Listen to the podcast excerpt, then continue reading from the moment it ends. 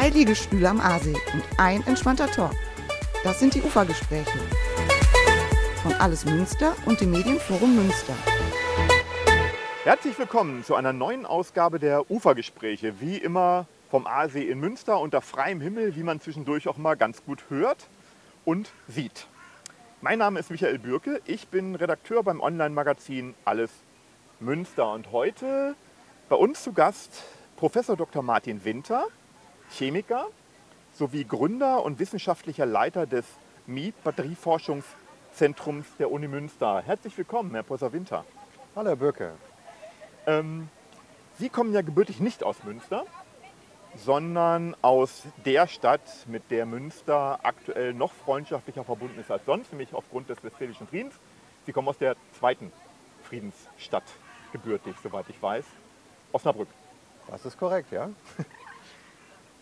Wie ging es denn da weiter äh, in Ihrem Werdegang, so in kurzen Worten quasi?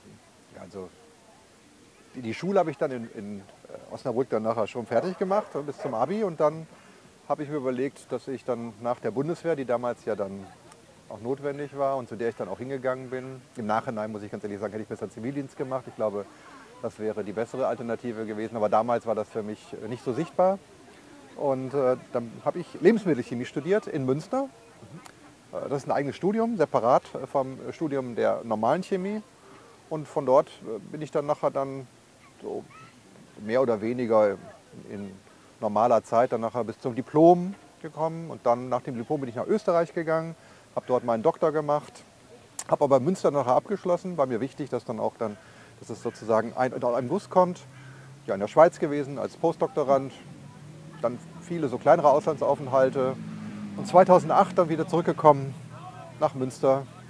Und seit 2008, also jetzt mehr als 15 Jahre bin ich jetzt hier wieder. Und ja, ich darf das vielleicht noch ergänzen, ich bin nicht nur in der Uni tätig, sondern ich habe auch äh, die Direktorenleitung eines Helmholtz-Institutes hier in Münster. Helmholtz-Institute äh, sind äh, Abkömmlinge von Helmholtz-Zentren. Bei uns ist das das Forschungszentrum Jülich, so ungefähr zweieinhalb Fahrstunden von hier. Und überall da, wo ein, ein tolles Thema ist und auch viel Infrastruktur, da machen die auch Helmholtz-Institute. Inzwischen gibt es so 15 Helmholtz-Institute in Deutschland und eben eins davon auch in Münster zu dem Thema, was ich eben so gerne mache, Batterien, was mich mein ganzes Leben lang beschäftigt hat.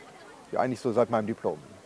Und dann haben Sie, weil das eben Ihr Lieblingsthema ist, mal eben das MIET gegründet in Münster. Ah, die Geschichte ist schon ein bisschen.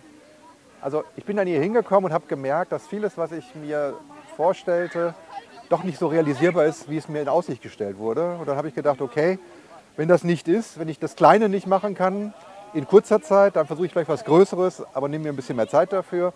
Und während des Urlaubs dann nachher habe ich am Strand dann nachher ein Konzept entwickelt, wie man hier was Größeres aufstellen kann in Münster. Das Konzept habe ich dann äh, relativ früh schon mit einem guten Freund von mir besprochen, der auch mit mir zusammen erster Direktor geworden ist, der liebe Gerhard Hörpel, den ich auch sehr herzlich grüße. Wir haben das dann zusammen vorangetrieben und das ist dann auch zur damaligen Zeit sehr gut angenommen worden, sowohl von der Landesregierung als auch von der Bundesregierung. Wir haben dann recht viele Mittel dafür bekommen und ich meine, das, das wird heute, heute würde sagen, wie ging das denn? Wir haben das Miet in zehn Monaten gebaut. Wahnsinn, ja. In zehn Monaten. ne? Also das war schon, also heute in zehn Monaten kriegen Sie ja also gar nichts mehr. Das ist alles schon, das war noch eine andere Zeit. Ja, genau, war noch eine andere Zeit. Ja. Ja. also das, das hat dann sehr gut geklappt. Und vom Miet, fünf Jahre später, dann ist das Helmholtz-Institut gekommen und fünf Jahre später haben wir ja dann hier in Münster dann den Zuschlag bekommen für die Fraunhofer Forschungsfertigung. Das ist diese große Einrichtung, überall in der Zeitung gestanden, die jetzt in Amelsbüren aufgebaut wird, die ich aber nur positiv begleite und fördere, aber die ich nicht mehr leite. Das, Vielleicht können Sie uns kurz sagen, welche Aufgabe das MIET hat.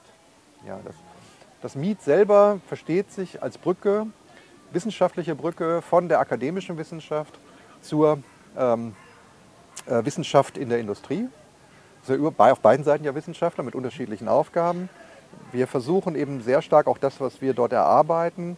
Und das ist eben, dass wir die Batteriezellchemie uns anschauen. Das klingt jetzt sehr langweilig, aber die Batteriezellchemie ist eigentlich das, was das die Batterie ausmacht. Da ist eigentlich das meiste rauszuholen, wenn man weiter fahren will, wenn man schneller laden will, wenn man preiswerte Batterien haben will und wenn man eben dann auch dann nachher dann ähm, wirklich dann die, die, die neue, nachhaltigere Batterie machen will. Das ist die Batteriezellchemie. Ungefähr 70 bis 80 Prozent der Batterie, wie sie im Auto heute ist, ist, ist Chemie. Das sind die Kosten dort.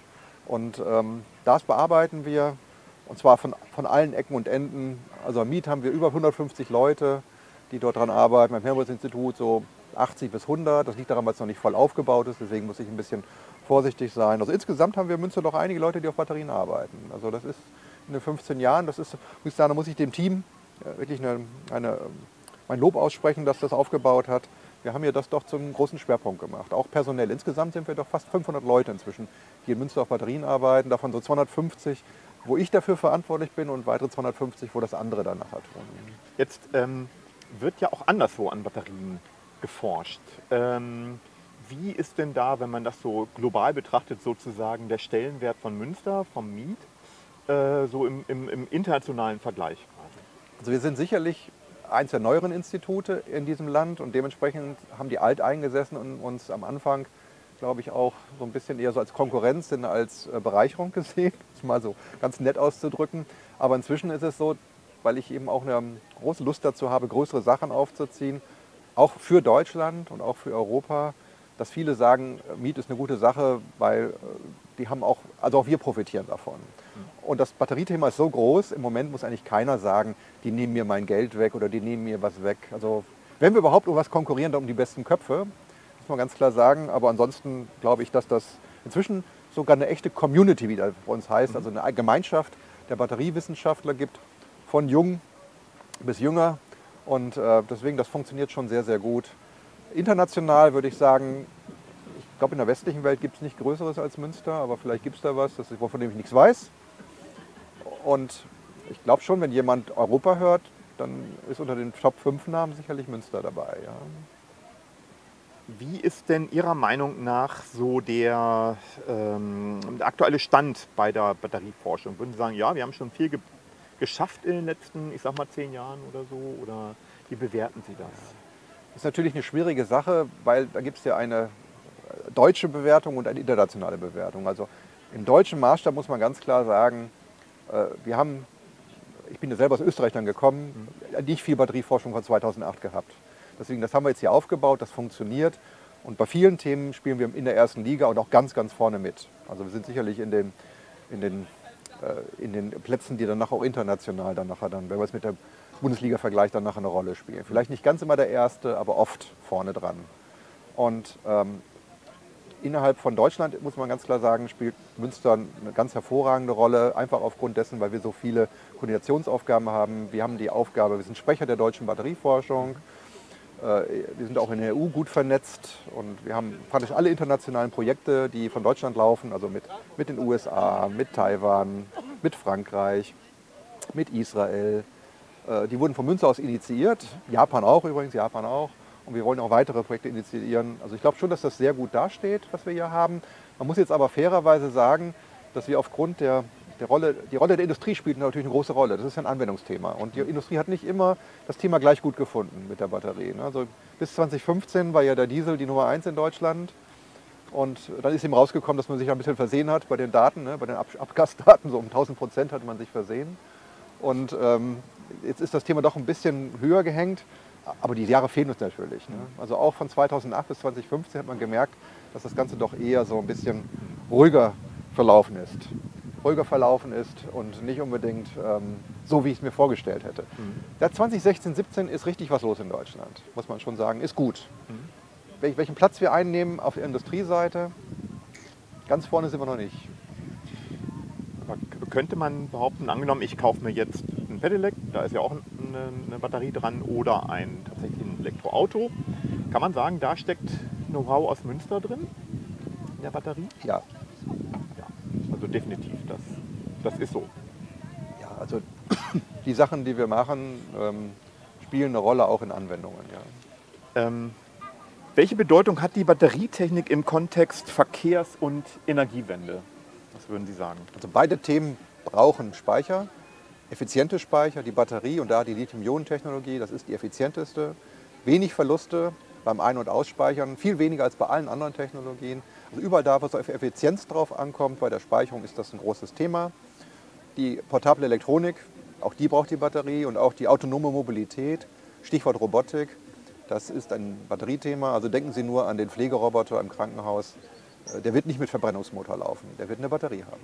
Mit Wahrscheinlichkeit ist das so. Wenn man so ein bisschen die äh, Diskussionen im Internet verfolgt, vor allem in sozialen Medien, es kommt äh, das Thema ähm, äh, Mobilität, also Automobil, dann kocht da um unheimlich oft die Stimmung hoch, immer im Bereich Elektromobilität, weil gesagt wird, oh, die Speicher, die Batterien, das ist ja alles gefährlich. Da ist äh, zum einen ist das Problem beim Abbau der Rohstoffe. Ähm, dann werden wir doch wieder abhängig von Ländern, von denen wir gar nicht abhängig sein wollen, wie China zum Beispiel.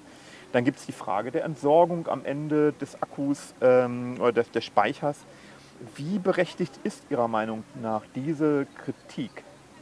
Also die Kritiken müssen wir ernst nehmen, weil sie uns dazu führt, bessere Speicher, nachhaltige Speicher und auch Prozesse für die Entwicklung, für die Herstellung, ähm, für das Minenarbeiten von Speichermaterialien zu entwickeln. Also das ist schon ein wichtiges Thema.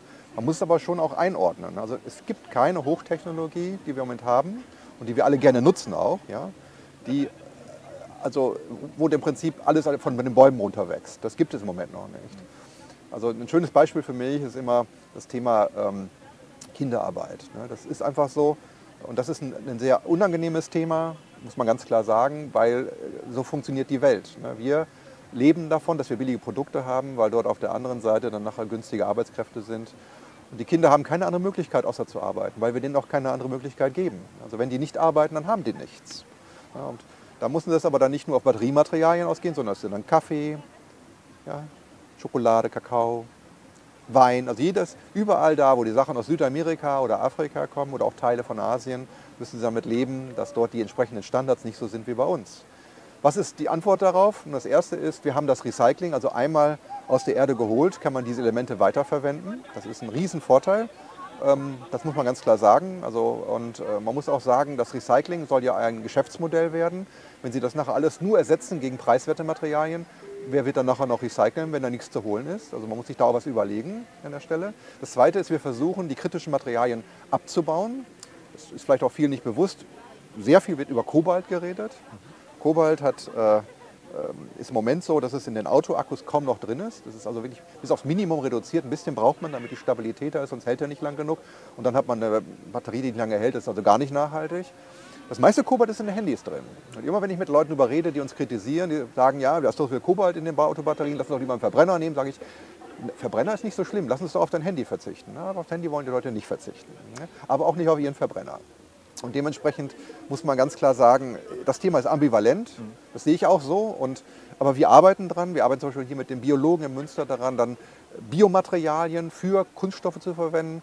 Ist vielleicht auch vielen nicht bekannt, aber 20 Prozent des Kunststoffs geht ja in die chemische Industrie, äh, des Erdöls, Entschuldigung, des Erdöls geht ja in die chemische Industrie. Und eben auch in die Materialien, die in die Batterie gehen. Und deswegen versuchen wir das zu ersetzen durch Biomaterialien. Solche Themen müssen wir in Zukunft viel, viel stärker aufgreifen.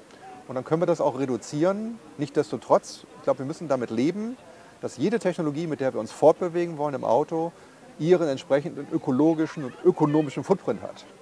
Und ähm, das wird die Batterie auch weiterhin haben. Also Individualmobilität geht mit einher, dass wir dort Materialien verwenden und die Materialien kommen irgendwo her. Jetzt könnte man, um das noch zu Ende zu führen, auch in Deutschland viele dieser Materialien danach aus der Erde holen. Das bekommen sie aber hier nicht hin. Nicht, weil äh, das nicht wirtschaftlich wäre, sondern weil wir eben dort die entsprechenden Auflagen haben und weil wir, egal wo sie es machen würden, die Leute sich sofort auf die Straße oder in den Bagger oder irgendwo hinkleben würden und sagen würden, bei uns nicht. Mhm. Dementsprechend ist das eine sehr schwierige Sache. Ich hoffe, dass ich das auch herausgearbeitet habe, dass wir dort uns einerseits bemühen, auf der anderen Seite aber wirklich dann auch das bedienen wollen, dass die Leute Elektroautos fahren wollen. Also ist bei Ihnen ähm, der Aspekt der Nachhaltigkeit, der Aspekt des Recycelns und so weiter auch ein fester Bestandteil Ihrer Forschung. Zirkuläre Wirtschaft, das ist das Thema. Und wir haben also in Münster Aktivitäten, dass wir Materialien so entwickeln, dass sie leichter recycelbar werden. Dass wir die Prozesse, die im Moment zum Beispiel kostspielige, aber auch giftige Chemikalien enthalten, zum Beispiel auf wässrige Prozesse umstellen, dass wir dann Wasser verwenden. Und dass wir dann nachher dann, und das ist die Planung zusammen mit dem Land, ein großes Recyclingzentrum aufstellen im Münsterland, in Ebenbüren, wo dann nachher dann Recycling, dann nachher auch dann Skalierungsforschung gemacht wird. Also dass wir nicht nur Grams oder 10 Grams oder 100 Grams dann nachher von Recyclingmaterial dann nachher aufarbeiten können, sondern auch bis zum Tonnenmaßstab. Mhm. Wie viel Prozent ist denn von so einer, ich sag mal, so einer Autobatterie, äh, also nicht der klassischen Autobatterie von einem Käfer, sondern ich meine natürlich schon von einem Elektrofahrzeug, ähm, wie viel Prozent kann man denn heutzutage so ungefähr recyceln? Also rechnerisch rechnen tut sich eigentlich nur so 40 bis 45, vielleicht 50 Prozent, je nachdem, welche Batteriechemie man hat. Sollen tun wir 70 bis 80 Prozent. Das heißt also, wir müssen also auch in Zukunft Materialien recyceln, die wir heute einfach nur verklappen. Mhm. Und das, äh, also das, da gibt es äh, Vorgaben von der EU, die wir auch in Deutschland versuchen dann peinlich zu befolgen. Es wird aber dadurch nicht billiger werden, weil wir die Materialien dann so aufarbeiten müssen, dass sie auch recycelfähig werden. Also es ist leider immer so, dass wir Scheren auftun. Eine recyclingfähige Batterie ist nicht unbedingt eine billigere Batterie. Wie weit hat sich denn die Haltbarkeit dieser Batterien in den letzten Jahren äh, eigentlich verändert? Ich habe kein Elektrofahrzeug, deswegen weiß ich es nicht, ich habe nur ein Fahrrad. Aber ähm, wie oft kann man auf den kleinen Akkus, die man so im Laden kaufen kann, steht ja oft drauf, tausendmal wieder aufladbar oder sowas in der Art. Wie ist das denn bei so einem Elektroauto eigentlich? Also da kommt es erstmal darauf an, welche Strecke legen Sie pro Tag zurück. ne? Also die typische Strecke, also die durchschnittliche Strecke, die in Deutschland im, Jahr zurück, im Tag zurückliegt, ist ungefähr so 40 bis 45 Kilometer. Ne, Da ist aber auch dann jeder dabei. Also der, der nur zwei Kilometer zur Arbeit fährt oder der auch hunderte von Kilometern jeden Tag fährt, weil er irgendeine Aufgabe hat. Äh, Und dementsprechend kann man mit einer Batterieladung dann auch dann mehr, mehr, mehrfach am Tag fahren. Äh, meistens steht das Fahrzeug ja eh, das ist ja kein Fahrzeug, sondern ein Stehzeug. Ähm, das Batteriemanagement im Auto ist schon sehr ausgefuchst. Das heißt, wir verwenden dann eine ähnliche Batteriechemie wie im Handy, aber sie wird ganz, ganz anders kontrolliert. Und dementsprechend können Sie heute Batterien bekommen mit acht Jahren Garantie, zehn Jahren Garantie, sogar für den Keller, also für die äh, Kellerbatterie, die nachher dann äh, Photovoltaik zwischenspeichert vom Dach, Solar zwischenspeichert, 20 Jahre Garantie. Das heißt nicht, dass die Batterie dann noch so gut ist wie am ersten Tag, aber sie ist noch funktionsfähig. Das ist ja auch ein Thema, das oft diskutiert wird. Also ähm, wenn wir eben die Energieproduktion umstellen in Deutschland, von den Kraftwerken, die wir alle noch so kennen von früher, die so einigermaßen durchproduzieren, wo man auch sagen konnte, ja, wir kriegen so und so viel 1000 Kilowatt am Tag von so einem Gerät, ähm, hin zur, zu Solar und Wind, was ja bekanntermaßen nicht immer gleichmäßig ist. Da ist das Thema Speicher ja, glaube ich, auch ein großes Thema. Riesig, ja. Ein riesiges also ein riesiges Thema. Wird aber wie so vieles bei uns stark thematisiert, aber vielleicht nicht ganz so stark vorangetrieben, wie wir könnten. Also ich meine, es ist natürlich alles auch eine Frage der Förderung. Also gerade solche neuen Sachen müssen ja, werden ja auch oft gefördert. Und ähm, haben Sie vielleicht auch mitbekommen, dann gibt es dann irgendwelche Förderungen, die relativ schnell dann nachher dann, also Förderung für irgendwelche Ladestationen, die nachher an einem Tag dann nachher, wo die Fördersumme dann nachher ausgelaufen ist. Das sind dann, das klingt zwar mal viel, wenn man hunderte von Millionen auslobt, aber es ist eben sehr wenig im Vergleich zu dem, was sonst so ausgegeben wird in der Welt. Und äh, dementsprechend muss man ganz klar sagen, da, da könnten wir schneller sein und besser sein.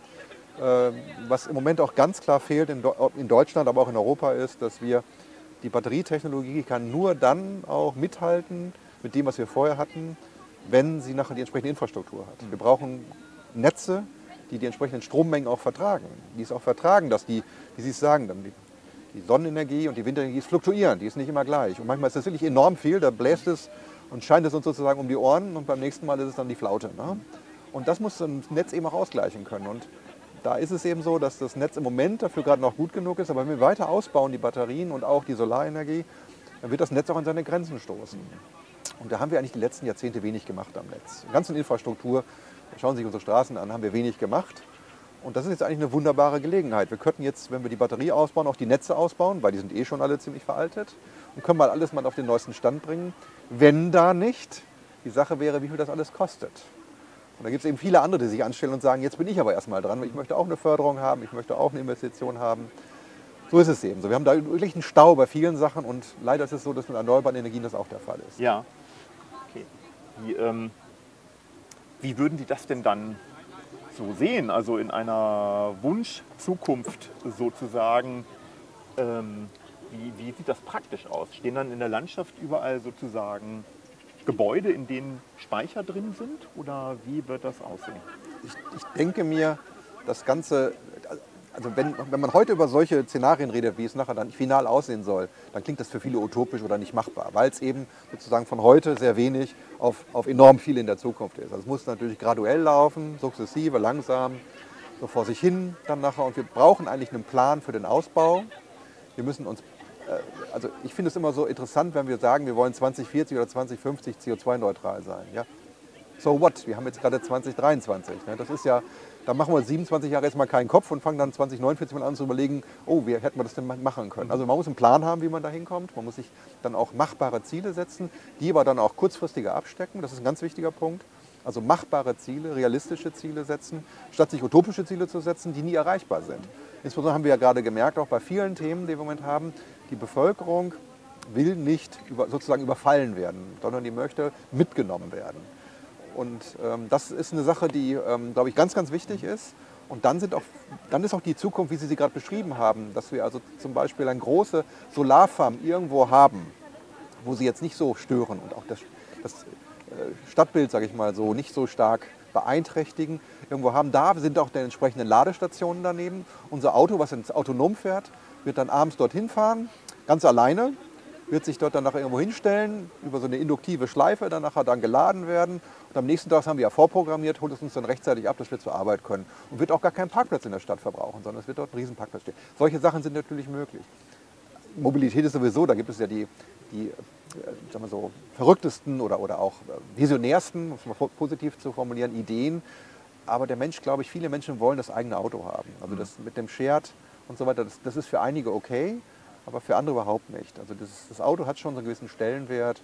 Aber wenn es eben Richtung Shared geht, dann nimmt man eben dann eigentlich sein, sein Tablet mit und hat ein Batterieauto. Und dann geht man mit dem Tablet da rein, wartet vielleicht 10 Sekunden, dann ist das Batterieauto, was allgemein ist, auf einmal dein Auto, weil das Tablet ja genau alles auf das Auto drauf gibt, wie viele Kilometer du gefahren bist. Also im Prinzip alle deine, deine Werte und dementsprechend kannst du das dann nachher dann durchführen. Das sind alles so Ideen, die Mobilität gedacht werden. Viele Leute, um es jetzt zum Ende zu führen, sagen auch, Mobilität ist furchtbar, individuelle Mobilität. Wir sollten nur öffentliche Mobilität haben die sollten öfter Deutsche Bahn fahren, dann wissen die Bescheid. Ja. Das, da ist noch viel zu tun und ich denke mal gerade bei dem Thema öffentliche Mobilität, also Nahverkehr und öffentliche Mobilität, da haben wir noch einen riesen Nachholbedarf, den ich auch sehe. Ja. Aber wir können nicht auf der einen Seite etwas abschaffen, ohne das andere dann auch entsprechend ausgebaut zu haben. Ja. Das wird wohl so sein. Ähm, ist Münster denn insgesamt, Sie haben ja auch beschrieben schon, was wir alles haben, äh, aktuell ist im Aufbau eben diese Batterieforschungs- äh, nee, Forschungs, wie heißt es denn? Forschungs, ähm, Fertigung, Fertigung Batteriezelle. Richtig. Früher hieß es mal Forschungsfabrik. Genau. Ja. Ähm, wir haben das MIET natürlich, äh, das Helmholtz-Institut. Institut. Die Uni. Die Uni sowieso. Eigentlich beide Unis, sogar die, ja. auch die Fachhochschule hat einige Batteriethemen, gerade auf, auf dem Recycling sind die ganz gut. Mhm. Da haben sie einige gute. Ist Münster eigentlich insgesamt also jetzt wirklich erstmal insgesamt gesehen ein guter Forschungsstandort und dann insbesondere für den Bereich Batterieforschung? Also, also viele haben mich gefragt, warum bist du mit so einem Ingenieursthema damals dann nach Münster gekommen, weil mhm. ich auch ein parallelen Angebot an der Technischen Uni in Deutschland hatte. Und ich meine, klar, ich habe hier Münster studiert, das hat sicherlich auch einen Ausschlag gegeben, aber ich habe eben gesehen, in Münster, da war damals auch der Wille des Rektorates da, diese Uni, die jahrzehntelang, wie man sagt, im Dornröschenschlaf war, also viel zu wenig aus ihre Möglichkeiten gemacht hat, mhm. ihr Potenzial nicht gehoben hat, wie es immer so schön gesagt wird dass das jetzt auch mal verändert wird. Mhm. Ich hatte also wirklich einen Willen gesehen zur Veränderung und habe mich daran auch beteiligt. Mit allen Schwierigkeiten, die wir hatten, und wir hatten enorm viele, ja, da möchte ich gar nicht über alles diskutieren. Und es war auch zwischendurch so, dass man wirklich frustriert abends nach Hause gegangen ist, weil man gemerkt hat, ach, schon wieder hat jemand da seine Zusagen nicht eingehalten. Oder man hat das Gefühl gehabt, die haben die nicht eingehalten. Jetzt mal über die Wahrnehmung zu reden. Es war eine gute Wahl, nach Münster zu gehen. Und was macht Münster so stark? Das ist zum einen die attraktive Stadt. Viele Studierende, wir haben hier äh, enorme Pipeline von jungen Talenten. Ähm, da muss man auch ganz klar sagen, Münster ist auch äh, international bekannt. Und das ist vielleicht auch vielen nicht bewusst. Also auch vor 2008 gab es hier schon Grundlagen zur Batteriechemie. Und zwar Grundlagen von den Mechanismen, die hinter so einer Batterie stehen. Also das hieß damals nicht Batterie, sondern das hieß dann irgendwie Ionenbewegung. Ne? Okay. Weil wie nicht mit Ionenbatterie, da bewegen sich Ionen und das hieß dann Ionenbewegung, die dahinter stand. Das war alles schon da und das war woanders eben nicht da. Also insgesamt, sage ich mal so, waren da doch viele Gründe, die für Münster sprachen. Und meine Frau, die auch mit mir gekommen ist, aus Österreich kommt, hat fühlt sich in Münster inzwischen auch wohl, sodass es das hier wohl auch bleiben wird für die nächsten Jahre, bis es soweit ist, dass ich dann von der Bühne treten muss. Ist ja noch ein bisschen hin. Wir sind ein Jahrgang, wenn ich das äh, verraten darf. Insofern äh, Okay. äh, am Horizont droht es schon so ein bisschen, aber ein bisschen Zeit haben wir ja noch, glaube ich. Ne? Ja, es ist schon irgendwie so, weil man dann ja auch dann nachher dann Fading Out haben muss. Ne? Also ich kann ja nicht am, sozusagen am letzten Tag dann nachher der Arbeit noch zehn Doktoranden einstellen. Das geht nicht. Ne? Schwierig, das stimmt. Also Ein, ein zweites großes Thema, wenn es ums Thema Energie geht, ist äh, aktuell ja auch der Wasserstoff. ja. Ähm, konkurriert das? Also man kann ein Auto ja auch mit Wasserstoff antreiben, wenn man möchte. Man könnte es direkt verbrennen, man kann eine, eine Brennstoffzelle verwenden, was auch immer. Dann ist wieder Elektrizität. Ähm, was macht das Rennen? Die Batterie oder der Wasserstoff? Ja, das ist jetzt eine Sache, die würde ich am liebsten mit sowohl als auch beantworten. Aber ich glaube, man muss jetzt fairerweise sagen, dass wir so 10 bis 15 Prozent der Anwendungsthemen, da gibt es eine Konkurrenz. Die größeren Fahrzeuge, Busse, LKWs, früher wurde auch die SUVs mal angediskutiert, dass da Wasserstoff vielleicht auch eine Variante wäre. Der Vorteil vom Wasserstoff selber, der ist ja auch, dass sie dort eine relativ schnelle Betankungszeit haben. Leider müssen sie zwischendurch immer ein bisschen warten, weil die, die Tankstellen nicht gleich wieder genutzt werden können, sodass sie insgesamt pro Stunde gar nicht so viel mehr Fahrzeuge dann nachher betanken können, als sie mit einer Batterie dann nachher laden können. Dann, das ist sicherlich ein Riesenvorteil von Wasserstoff. Der Nachteil ist immer die Effizienz. Also wenn Sie äh, erst Wasserstoff machen, natürlich soll er dann auch grün sein, also mit grüner Energie elektrisch hergestellt, äh, aus Wasser und dann nachher wieder in der Brennstoffzelle, die leider auch nicht so einen hohen Wirkungsgrad hat, dann nachher wieder rekombinieren, dann nachher zu Wasser. Das ist einfach ineffizient. Ne? Deswegen, also gibt auch viele Leute, die dann zum Beispiel die, die Brennstoffzelle, die heißt ja im Englischen Fuel Cell, ne? also Brennstoffzelle. Da gibt es dann auch Leute, die die Fuel Cell heißen, weil die sozusagen die Zelle für die Dummen ist, wegen der schlechten Effizienz. Aber die Batterie hat eben auch ihre Nachteile. Ne? Also die Batterie hat eben den Nachteil, dass sie eben nicht so schnell beladbar ist. Das muss man ganz klar sagen. Und auch wenn wir uns Mühe geben, die Batterien werden ja immer größer, die Ladezeiten werden irgendwo bei 10 bis 15 Minuten sich so einspielen. Ne? Und dann heißt es immer von wegen, da geht man einen Kaffee trinken und auf Toilette. Ja, bei 10 bis 15 Minuten im deutschen Netz können auch mal 30 werden, weil dann, wenn viele gleichzeitig laden, das Netz einfach nicht genug gibt. Und 30 Minuten Kaffee ist dann schon längerer. Das ist dann ein Triple Latte oder so ne? und nicht mehr der kleine Espresso. Ja? Und dementsprechend muss man sagen, das wird offen diskutiert. Der Wasserstoff selber ohne Brennstoffzelle, der kann auch Chemie machen. Der kann zum Beispiel reduzieren, mit dem kann man was verbrennen. Ist natürlich schweineteuer, weil er wird eben dann eben auch dann, wenn, wenn wir ihn schon haben wollen, natürlich auch dann grün hergestellt. Das ist zumindest die Idee. Im Moment ist das ja so, dass es verschiedene Arten von Wasserstoff gibt. Aber das kann eine Batterie natürlich gar nicht leisten. Deswegen der Wasserstoff ist also viel breiter auch in der chemischen Industrie anwendbar. Produkte mit Wasserstoff zu machen, ist ein ganz großes Thema. Okay. Herr Professor Winter, wir sind schon wieder am Ende. Die 30 unserer Minuten sind um. 30 Minuten sind um. Habe ich zu lange geredet? Wieder? Nee, ganz und gar nicht. Es war sehr, sehr spannend, fand ich. Ein, ein absolutes Zukunftsthema, glaube ich, Zukunftstechnologie, Ja. Speicherforschung und ich bin ganz gespannt, wo es weitergeht und wo es vor allem in Münster weitergeht, diesbezüglich.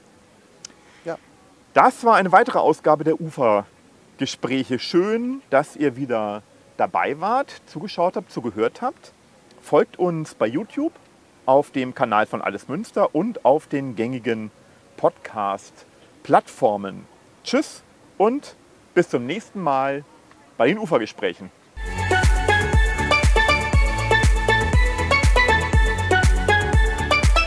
Das waren die Ufergespräche, der Asi-Talk über das, was Münster bewegt. Eine Koproduktion von Alles Münster und dem Medienforum Münster. Redaktion Thomas Hölscher und Jennifer von Dahn. Ton Ralf Klausen. Moderation Michael Bürke.